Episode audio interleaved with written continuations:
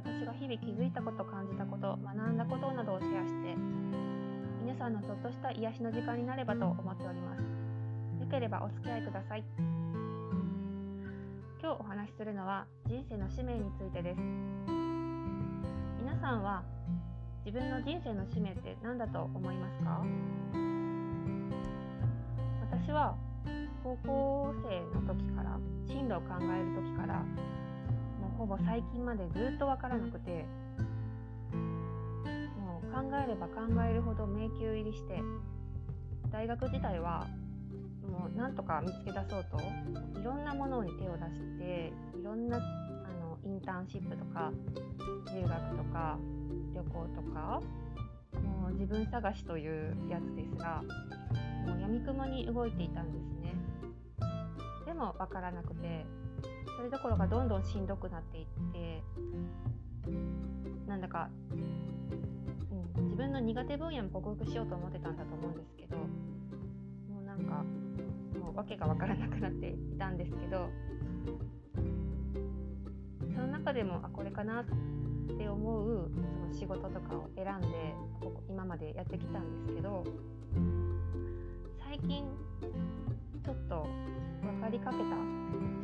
ちょっと腑に落ちたことがあって。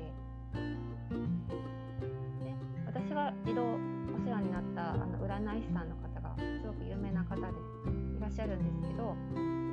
その方にもちょっと言っていただいたことで確信に変わったのであのシェアさせていただきたいと思います。人生の使命というのはズバリ自分が好きなことです。すごくシンプルですよね。の占い師さんはあの私があの今まですごく親にもいろいろ言われていることを聞いてすごく保守的な仕事を選んでやってきていたんだけどずっと心に引っかかっていて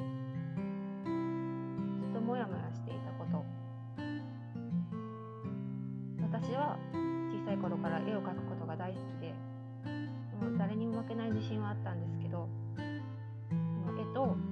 あと人を癒したいということアロマとかマッサージとか受けに行くのも大好きですし人を癒したいという気持ちもあることに気づいたのでその方面にちょっと興味が出てきているっていうふうにお伝えするとその占い師さんはみんな自分の使命がわからないって言うけど本当はみんな知っているっていうおっしゃってて相談に来られるけどそうやって自分の好きなことがすでにあるからそれが人生の使命なんだよって。で逆に全く興味が湧かないこともありますよね。そういうことは今世ではもうやる必要がないことで人生っていうのは時間が限られているのでいろいろやってたら時間がなくなってしまうのでその興味がなくな興味が湧かないようになっているんですってそれを聞いてすごくおおと思って好きなこと興味があることそれと興味が湧かないものそういうことがもう自分の人生の使命っていうことにもほぼ直結しているっていうことに気づいてとてもなんか肩の力が抜けて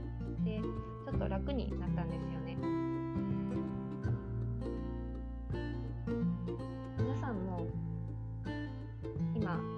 事とても頑張られている中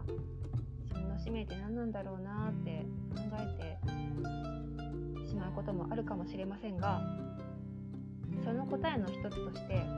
自分が好きなこと子供の頃から好きだったことなどがもうその答えなんだよっていうふうにそういう考え方をお伝えしたいと思いました。よければ参考になさってください。今回はこれで終わります。また次のお話も聞いていただければ嬉しいです。ありがとうございました。失礼します。